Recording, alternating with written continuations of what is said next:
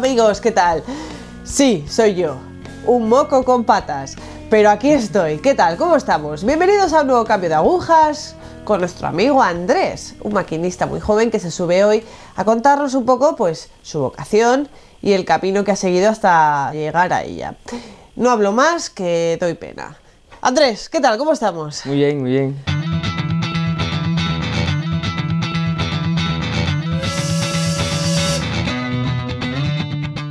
A ver, cuéntame un poco, Andrés, eh, en qué familia naciste, si sois católicos, cuántos hermanos tienes, sobre todo, sobre todo, de dónde eres.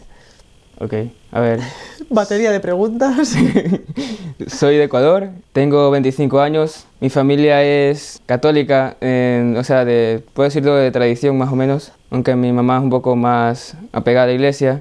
Somos seis hermanos, Vale, eh, bueno, si erais una familia de esto que se llama tradicionalmente católica, porque me ha tocado ser así en la vida, digamos que tu, tu educación fue como tal católica o... Bueno, en- sí, o sea, mi madre siempre ha tenido la, digamos que por familia, ha tenido la, el gusto de que nosotros vayamos a un colegio católico. Entonces, bueno, ten- enseñanza católica tenía, aunque, ya le digo, es como, como era lo único que conocía, peculiar? sí. Vale. Bueno, ¿qué tal la escuela? Bien, no sé, no sé qué más decirle, o sea, es, era ¿Eras un chiquillo bueno? No, o sea, sí, era un chiquillo bueno, tranquilo, callado. Creo, este, no hacía mal a nadie, creo. No voy a negar que era muy vago cuando era niño. ¿Y eso? ¿No te gustaba nada estudiar? No, Nada. o sea, Porque había que hacerlo también, Sí. ¿no? Porque me mandaban. había que ir a la escuela. Pues voy, mamá, voy. Vale, eh, en Ecuador eh, existe el instituto o high school o como lo llamáis allí o ¿El a qué? El colegio, vale, claro, como era un colegio católico terminabais toda la educación allí. Sí, era una Vale. educativa, era este, primaria y secundaria. En la secundaria, cuando tenía que, que escoger entre la, la, digamos, la parte específica de lo que Vale, es el colegio, Sí, las opciones. las vale. opciones, yo aún no tenía más o menos claro, sino que ya cuando me, este, me, me tocó elegir, cogí ciencias porque quería ir en contra de todos mis profesores, porque yo era bueno en matemáticas y no quería coger FIMA. FIMA es el este, en física, física matemática. Vale. Y lo contrario a eso era químico-biólogo. Y un tanto por, bueno, ellos quieren esto, yo quiero esto, un poco de rebeldía nada más. ¿Y esto? ¿Por qué? Porque este punto de soy rebelde porque el mundo me echa así. Pues Sí. ¿Y Hombre, en casa? ¿En casa qué te decían? Mamá me Vamos apoyaba. a ver, si Andrés se te da bien las matemáticas, ¿por qué Andrés no haces esto, hijo? Mi mamá me decía, si te gusta y lo quieres, tienes que hacerlo. Y es que también era porque no, no quería basarme en algo solo simplemente de, de que me gustaba nada más, ¿sabes? Vale. Sino algo que... Es que también soy de, de los que me gusta un poco de, de... mm, Que realmente algo que te cueste hacer. Yo cuando estaba en primer año de, de químico biólogo, ya al pasar al segundo año, el profesor, una, un- una orientadora, dijo que, que vaya, ya vayamos pensando que vamos a seguir en la universidad. Y yo cuando hice la, la confirmación, digamos que yo recordé cuando hice la confirmación, una clase de confirmación que me habían dicho una profesora que en la adoración al Santísimo, yo no sabía, yo no sabía que la existencia de eso. En la oración al Santísimo es cuando uno debe tratar con el Señor cosas importantes. Entonces, nunca había ido a una hora santa, pero por lo que me había dicho, entonces yo decía, bueno, aquí es donde tengo que hacerlo. Fui a una adoración al Santísimo un jueves y le iba, yo, yo iba preguntando al Señor cada jueves, Señor, ¿qué es lo que quieres para mí? ¿Qué es lo que quieres para mí? Y ya un día cuando el sacerdote estuvo alzando con el, Santísimo, haciendo la bendición, mm, por dentro de mí decía, como que el Señor me, me decía que yo quiero que tú estés aquí haciendo esto. Entonces, bueno, yo lo, yo lo tenía claro, clarísimo. Me puse a investigar sobre cómo entrar en el seminario, qué necesito y todo eso. Entonces, por, por el momento yo no lo veía nada mal, porque tampoco en mi ambiente de familia tampoco decían nada mal sobre los sacerdotes, nada de eso. Pero tampoco, eh, no, no- tampoco le había dicho nada a mi mamá. Yo quería decirle a mi mamá las cosas cuando ya tenía todo seguro. Entonces, después de un mes o más o menos, que había ido al seminario, había preguntado y todo eso, había averiguado que necesitaba firma de mis padres porque iba a salir del colegio como menor de edad, entonces necesitaba eso. Y también tenía, tenía que terminar el colegio, esas eran las dos cosas que me habían dicho, y tener vocación. Y Tú llegas a casa con tus requisitos, mamá, que... sí, y aún no había terminado el colegio, me faltaba un año. Entonces le dije, es que le dije mamá porque quería, estaba un poco emocionado con eso. Y cuando le conté a mi madre, mi mamá se puso a llorar, diciéndome que ella se ha sacrificado tanto en los estudios para que se eche todo a la basura, para que se, se desperdicie, que ella quería que tenga mi profesión, mi casa, mi esposa, mis hijos, lo de toda madre. Normalmente quiere, no ni nada malo en eso, pero digamos que eso me sentó muy mal porque en mi familia mi, padre digamos que era un poco, o sea, no estaba casi mi papá en casa y siempre había peleas en mi casa y la única que llevaba adelante en mi casa era mi, madre. Entonces, eso, con eso yo crecí más o menos y cuando, simplemente yo viendo eso, y cuando me escuché eso de mi mamá, yo me sentí el peor hijo del mundo. Yo creí que estaba siendo el más desgraciado de todos al hacer lo que yo quería en vez de ser más considerado con mi madre. Entonces decidí dejar a un lado la- lo de la vocación y justo cuando estaba en el colegio, el profe- una- la misma orientadora se acerca diciendo que en la universidad estatal, en la Facultad de Medicina, están dando la oportunidad de hacer el pre antes de salir del colegio y que ellos no iban a facilitar las, los papeles. Yo lo vi como que, bueno, aquí es cuando debo hacer lo mío. Y entonces te lanzas, Sí. o sea, rechazas totalmente tu vocación, la dejas totalmente aparcada, Sí. pero ¿cómo te sientes? Porque si Dios te llenaba de tal forma que había decidido que ibas a formar parte de su ejército, cuando ya lo abandonas totalmente, ¿cómo te sientes tú interiormente? No voy a negarle que me sentía mal. O sea, yo, hay algo que yo, no sé, yo siempre le digo el bichito de la vocación, que está ahí, que te, te toca, te, te pincha, sí, pero me sentía mal porque yo era de, de- de misa diaria, ir- de ir a la misa y normalmente me recordaba eso. Pero siempre me venía en, en mi cabeza, en la mente, el- lo de ver a mi madre llorando. Y bueno, entonces, igual era algo como que todavía no sé muy seguro. Yo decía, bueno, sabe, igual de todas maneras puede cambiar las cosas de- al, al finalizar el colegio. Pero, como le digo, le, digo me, me- le dije a mi madre que quería hacer el pre, ella se alegró, me inscribió y hice el pre. Estaba, me, me metí mucho en eso, saqué una, una nota buena y justo cuando termina, termi- finalizo eso, como digo, mi padre era inconstante en casa, pero estaba más o menos. Mi papá ese día justo dijo que no quería, que no, ya no quería estar en la casa y que a mí dijo, me dijo algo que me, que me dolió mucho en, en ese tiempo, que era que si yo, así yo estudie, yo no iba a llegar a hacer nada en la vida. Entonces eso fue lo que más me hizo agarrarme a los estudios ahí, porque, no sé, una forma también de rebeldía, de, de- ir en contra de lo que dice tu padre también. O sea, tú crees que no soy capaz, pero te voy a demostrar Sí. que sí lo soy y ya verás cómo además. Sí, entonces, como le digo, ya con lo que, lo que, me, lo que me dijo mi padre, ya le digo, la vocación fue totalmente desechada ahí para mí. Yo, bueno, ya esto, ya a un lado. Entonces, termino el colegio, o sea, ya, ya había finalizado el pre ahí. Hago el último año de colegio que me falta y entro a, a- a estudiar medicina. Entonces, me metí a fondo, a tope ahí. Este, aún tenía ahí vida de iglesia y yo era catequista y era monaguillo, entonces digamos que iba, ya iba entre semana e iba a dar catequesis, pero ya al finalizar ese año, por mis estudios, yo dejé de hacerlo. Y entonces yo, yo este, al siguiente año yo decía, ya aquí ya nada me ata. Que yo no quería que nada me ate porque yo quería estudiar más, porque yo veía que necesitaba estudiar más por eso mismo, porque también me recordaba lo que mi padre, mi padre me había dicho. Yo siempre decía, tengo que ser lo mejor de aquí. Entonces me pongo a estudiar, me pongo a estudiar. Ya al finalizar ese segundo año que llevo, llevo estudiando ahí en la universidad, ya me consumí ahí. De- ya comencé a alejarme de la misa diaria, de, de las reuniones del grupo juvenil, de todo. Y llegué, a- llegué hasta, hasta pensar que la misa dominical es un, desperdicio de tiempo que puedo usar el- la- ese tiempo para estudiar, ¿sabes? Yo, yo ni dormía en- entre semana, yo dormía creo que dos o tres horas al día por querer estudiar más, porque como el horario de medicina es prácticamente de 7 a 7, el resto del tiempo que te queda es o, o duermes o estudias. Pero yo me da cuenta, me sentía vacío en la universidad, no voy a negarlo, y igual todos los años estaba ese ¿Chito? bichito de la, de la vocación que me, me tocaba. ¿Cómo te mantenías? Porque, a ver, durmiendo dos, tres horas diarias, estudiando como, vamos, devorando el libro y sintiéndote en cierto modo un poco mal, un poco vacío, ¿cómo te mantenías? ¿De dónde sacabas la fuerza para levantarte por la mañana e ir a las 7 de la mañana a la facultad? A seguir el día a día. Pues creo que era simplemente orgullo, ¿sabes? Es, era egoísmo completo. Yo le digo, yo, yo veía que era egoísmo lo que hacía. Simplemente quiero ser el mejor, quiero demostrar a mi padre que se ha equivocado y quiero darle una alegría a mi mamá, así. Pero cuando me ponía sincero con Dios, ahí eh, me destrozaba. Pero gracias a esos toques que me daba el Señor ahí, ese bichito de la vocación, es que también, digamos que de una manera me mantuve en línea, digamos que recordando la vocación. Cada año que pasaba en la universidad que yo estaba, hubo, digamos que alguna fecha, un tiempo que el Señor realmente me, me hace sentir fatal, así, fatal, fatal.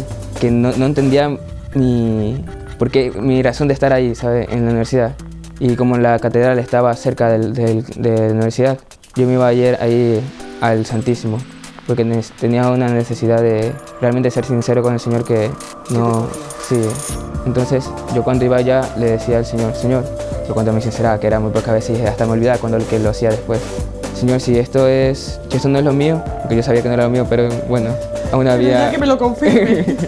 Aunque, porque había egoísmo, igual de todas maneras necesitaba un poco de ayuda. Si esto no es lo mío, dame señales para que saber que esto no es lo mío. Había señales. Este, cada año que me matriculaba siempre tenía problemas en la universidad. cuando me iba a matricular al primer año de medicina, me habían dicho que le había mentido a mi madre que no había pasado el pre de medicina. Que es que eso es normal normalmente en la universidad, que jóvenes engañan a sus padres diciendo que ha pasado la prueba para entrar a la universidad y es mentira. ¿Pero no la habías pasado? Sí, lo pasé. Ah, Y ya, eso fue. La el segundo año, le habían dicho a, me habían dicho que yo no había, que yo no había aprobado dos materias. Y voy a preguntar y me dicen que dos profesores no me habían puesto asistencia. Me habían puesto la nota, pero no la asistencia. Y otra vez al siguiente año este, era que había, este, me, me iba a matricular y bueno, estaba normal el, curso, estaba en tercer año, en, en, segundo año y a mediados de, de segundo año, más o menos, un profesor me dice que, que tengo que, que, ver mis notas, mi, mis notas porque él ve una inconstancia ahí, pero yo no le hice caso porque no había hecho nada malo todavía, estaba todo bien. Y cuando voy a, ya estoy al final de, de ese año, voy a ver este voy a ver mis notas para saber cuánto necesito sacar porque ahí este son está dividido en primer parcial segundo parcial tercer parcial y examen final. Y el examen final es el 40% de las de la nota del año. Entonces para saber cuánto tengo que sacar en el examen final siempre voy a secretaría a ver cuánto tengo acumulado entre esos tres parciales. Voy a secretaría y me dicen que estoy quedado de año en todas las materias así sea que haga el examen de final y eso me derrumbó, pero digo, imposible, así es imposible. Y averiguando, averiguando, era que todas las notas de todas las materias, excepto una, habían desaparecido, pero del primer parcial. O sea, que son 20 puntos fuera de cada materia. No, no era muy normal, claro. No. Vale. Bueno, entonces, digamos que me sentí mal, ya no podía hacer nada. Le conté a mi, a mi madre y a mi familia eso, no me creyeron, creía que estuve haciendo el tonto todo el año y que me había quedado año de verdad. Me llegó el tiempo hasta de matricularme al, siguiente año, no pude por ese mismo problema. Entonces mi madre, digamos que llegamos a la parte incómoda de ahí. Bueno, yo me tocó pedir las notas a todos los profesores, me dijeron que no, no había forma de arreglar eso más que pedir la nota de ese parcial a los profesores. Entonces los profesores, bueno, hubo uno malo, otro bueno, pero bueno, logré arreglar más o menos eso me voy a matricular al siguiente año y ahí ya viene el problema. Cuando me matriculé al siguiente año, como digo, cada año era, iba, iba a decir la, oración al Señor, como me tocaba el una, vez, una vez al año me sinceraba nada más con el Señor. Eh, llegó al momento de que me dijeron, usted no es estudiante de esta facultad, no, no nos engañe. Así me dijo la secretaria. Yo, sé, yo llevo años aquí y me dice que no he estudiado aquí, es imposible, digo. Y me dice, no, no, usted no consta en, la, en el sistema de universidad, usted no está como estudiante de medicina. Eso realmente me, me mató, me mató, digo, me mató. Y, pero bueno, antes, para antes de eso yo había, la última vez que había hecho, ido a hacer oración en la catedral, digamos que había cambiado un poco lo que, lo que decía, que era, yo le dije, Señor, digamos que me sinceré más porque ahí, yo lloré, voy a decirlo, lloré ese día. Si realmente esto no es lo mío, sáqueme de aquí porque yo sé que yo no voy a salir de aquí. Digo, llego a matricularme, me dicen que me pasó esto y digamos que intenté hacer todo lo posible y llegaron a decirme que simplemente te esperas un año más y ya está, no, no hay solución. Espérate un año, me dijeron. Y yo estaba con coraje, claro, pero no había manera ya, o sea, no había manera. Simplemente tenía que olvidarme de la universidad ese año. Y bueno, le, le conté a mi madre, mi madre se enojó un poco, pero bueno, no había manera, mi mamá fue allá, averiguó y todo eso y no, es verdad, era verdad. Y yo estaba, igual yo ya estaba, ahí ya estaba yo totalmente alejado de la iglesia. Yo iba a los misales los domingos era porque mi madre me obligaba, porque mi mamá hasta ella, hasta ella estaba nerviosa porque ella sabía, ella, recordaba cuando yo iba a misa todos los días. Entonces ella me lo decía, de vez en cuando me lo decía, Andrés, ya, tú, ya, ni quieres ir a misa los domingos. Entonces, digamos que por, eso, por eso no falté a misa los domingos, porque ella me obligaba. Pero si no, ella hubiera dejado de ir a misa los domingos también. Entonces, pero igual yo ya me había alejado de la iglesia en ese tiempo, cuando ya salí de la universidad. Y justamente en ese tiempo, en esa temporada, llegan los siervos a la parroquia. Pero mi hermano me fue a avisar a Andrés, hoy día, le dan la bienvenida a los, este, a los siervos, a, los nuevos sacerdotes, aún no sabemos que eran siervos. Y yo le dije, bueno, que vengan, está bien, los veré el domingo, era un viernes. Entonces me dice, ven, vamos, que le van a hacer una fiesta de bienvenida y todo eso. Como él era el coro, él tenía que ir a la misa. Y dice, yo no, no, no, no voy. Me dice, vente, vente. Entonces se fue a la iglesia por el bichito de la curiosidad. me dio ganas de ir, pero yo decía, bueno, voy, pero no voy a la hora de la misa. Como igual yo ya sabía el horario de la misa ahí en, la iglesia, yo ahí más o menos hice la, la, idea y me fui después de misa. Llego, no, es verdad, yo no quería encontrarme con nadie porque yo no me sentía, digamos que con confianza con nadie de los chicos la había perdido mi vida parroquial y, y, de paso que si me preguntan de universidad no quería decir nada a nadie porque estaba todavía a tope en mi cabeza con eso porque está con coraje. Y bueno, lo que no quería pasa siempre, eh, dicen la ley Murphy aquí. Y mis amigos se acercan, me preguntan sobre la universidad y me sentí incómodo. Y tú, nada, pues, pues las notas se esfumaron. se fueron de paseo mis notas. No, no les dije nada. Mi hermano también fue un poco prudente ahí, no tampoco no dijo nada. Bien. Y, pero también me sentí incómodo porque no estaba, ya no había nada que me relacione con ellos. Estaban los siervos en, en el salón, que está justo al lado de la, de la, iglesia. Yo entro a la iglesia. Bueno, yo, yo, yo quería alejarme del ambiente aquí, de toda la gente ahí amontonada, que no, que no quiero que nadie me pregunte nada. Entonces me voy acercando al... al me voy acercando, digo, bueno, voy a la iglesia un rato por lo menos a, a ver qué tal está la iglesia, cómo está en reconstrucción.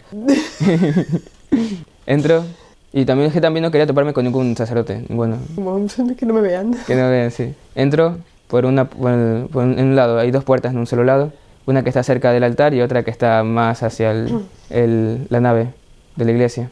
Entonces yo voy entrando por la puerta la, por la nave de la iglesia y veo que otro, un sacerdote entra por la puerta cerca del altar. ¿Y tu socorro? Y, yo sí, yo decía, bueno, que no se me acerque y ya está. ¿sabes?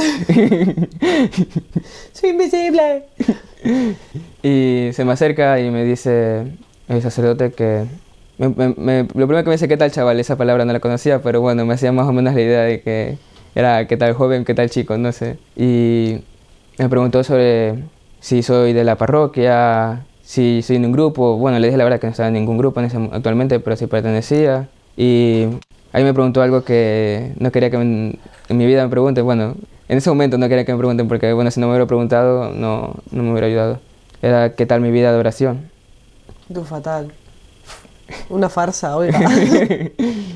mi, entonces yo le dije que lo único que hacía, y era por costumbre familiar, más que nada, porque desde niño mi mamá me enseñó eso, es a rezar por las noches un Padre Nuestro y una Ave María y el ángel la guarda, y ya está. Pero de ahí cuando me pregunto, ¿desde, desde, desde que, cuántos, los cuántos años haces eso? Yo, desde, desde niño, me sentí un poco, no, no, no lo veía mal, ¿sabes? En el ámbito que yo andaba, creo que estaba bien. Y cuando me dice que un niño, no, un niño come lo un niño y un adulto lo un adulto, eso literalmente, no en serio, eso para mí fue como, literalmente, así digo, como una daga en el corazón. Fue como que me hubiera apuñalado de frente el padre ahí. Me daba ganas de echarme a llorar en ese momento, aunque no iba a hacerlo frente al sacerdote. Me lo tragué, pero en ese momento me sentí fatal, digo. Realmente me di cuenta de, hasta dónde había llegado por rechazar la vocación del Señor. Realmente era por rechazar su vocación, lo rechazé a Él prácticamente. ¿Qué sucede después, Andrés? ¿Qué, qué pasa después de que ese siervo te encara y tú, sierve, tú sientes el hachazo de Dios ahí en plan...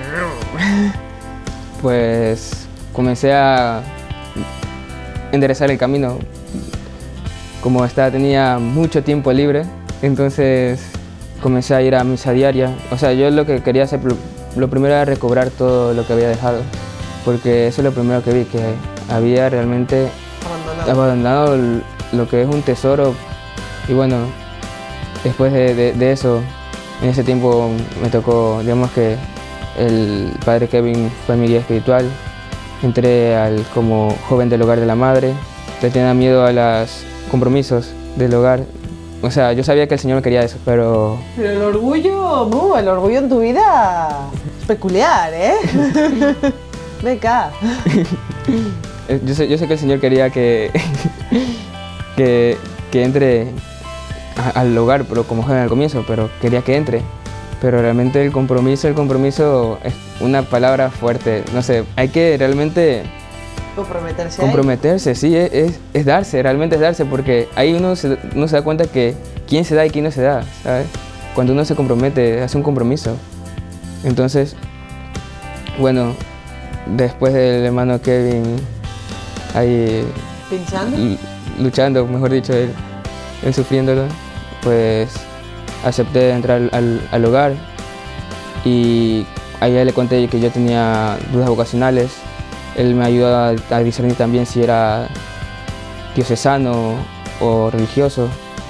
Digamos que yo ya vi, vi que era religioso y bueno, Bueno, ¿y estás aquí? sí. ¿Qué estás haciendo ahora? Pues soy candidato del hogar de la madre y si Dios quiere dentro de poco entraré al novicio y pues estoy aquí para hacer la voluntad de Dios simplemente. Pero feliz. Sí, sí, Feliz dando tu vida al Señor. sí, aquí realmente he aprendido lo que digamos que veía en los siervos, que a pesar del cansancio, de cualquier cosa que hagas, realmente uno está alegre, ¿sabes? O así, o así uno muestra un rostro cansado, pero realmente dentro de uno, uno sabe que todo lo que haces vale la pena, todo te llena. Realmente, es, lo- no lo voy a negar, es todo lo contrario de lo que sentía en la universidad. Lo que veía ahí, que a pesar de que tenía buenas notas, me defendía, no, no me sentía ahí, ¿sabes? Estaba como que, era como estar en un desierto ahí. Mucha gente, pero un desierto. Y cada uno encima su bola. Sí. Sí, qué soledad, ¿eh? Uf. Andrés, muchísimas gracias por estar hoy aquí.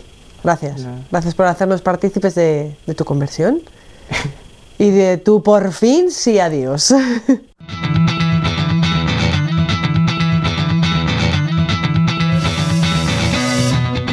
Amigos, pues a ver, estudiar está fenomenal. Ahora nos de la neura de que, claro, yo voy a seguir a Dios y puedo dejar de estudiar y lo voy a dejar todo por ahí tirado. No. Lo que realmente nos hace daño es cuando nos alejamos del plan de Dios. Dios tiene un plan para todos nosotros y cuando nosotros echamos patas y nos centramos en otros dioses, léase el estudio, léase las drogas, léase el alcohol, léase la vida mundana, léase otras cuestiones que vamos viendo en todos estos programas, ahí es cuando tenemos un vacío increíble que nada ni nadie puede llenar a no ser que sea Dios. Entonces, eh, Dios tiene un plan para vosotros, seguid ese plan. No os alejéis de ello porque si no, horror. Todo muy chungo. Gracias, gracias por estar ahí.